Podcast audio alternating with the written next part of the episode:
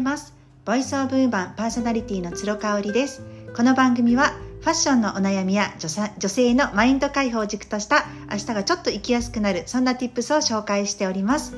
今日も、えー、メルマガの鶴語録の内容を掘り下げるという内容になりますのでよろしくお願いいたします。えーと、褒めるということについて書かせていただきました。えーまあ、私自身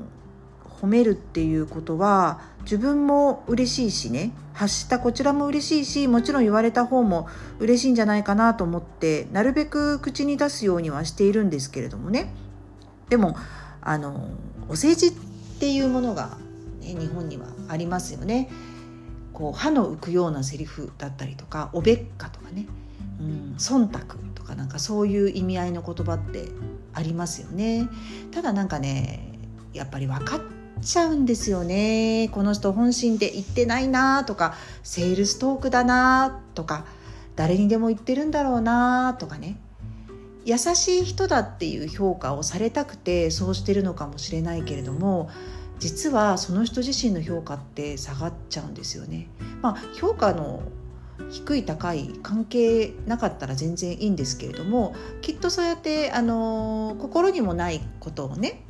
言ってる人っておそらくいろんな人にたくさんの人に認めてもらいたい好かれたいっていう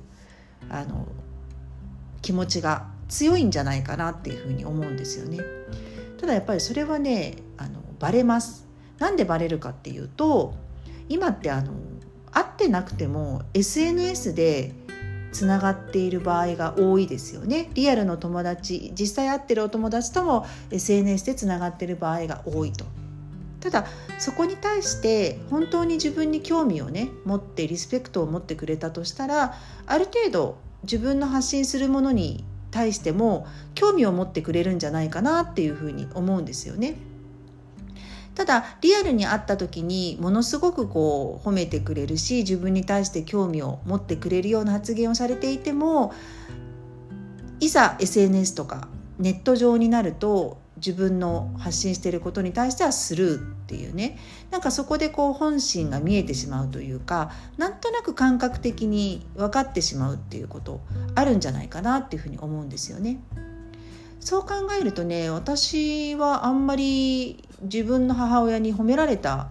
あのことがなくってというのがあの直接ね褒められた経験がなくってその辺昔の方が顕著ですよね。書き込みとかできないしもう本人に言うしかない。あとはまあ回り回って耳に入るっていうことはあると思いますけれども実はあの褒めてもらえないななんて落ち込んでいたところ私のね親友の親友経由で実はお母さん同士が連絡をね取っていた時にすごく香りのこと褒めてたんだよって私のことをね褒めてたんだよっていうのを親友から聞いたこととか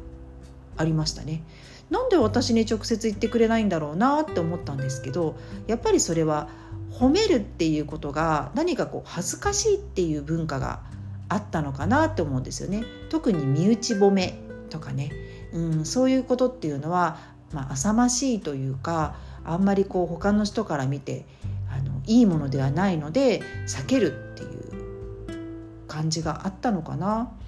まあそれとただ単にシャイだったっていうところもありますよね。あの、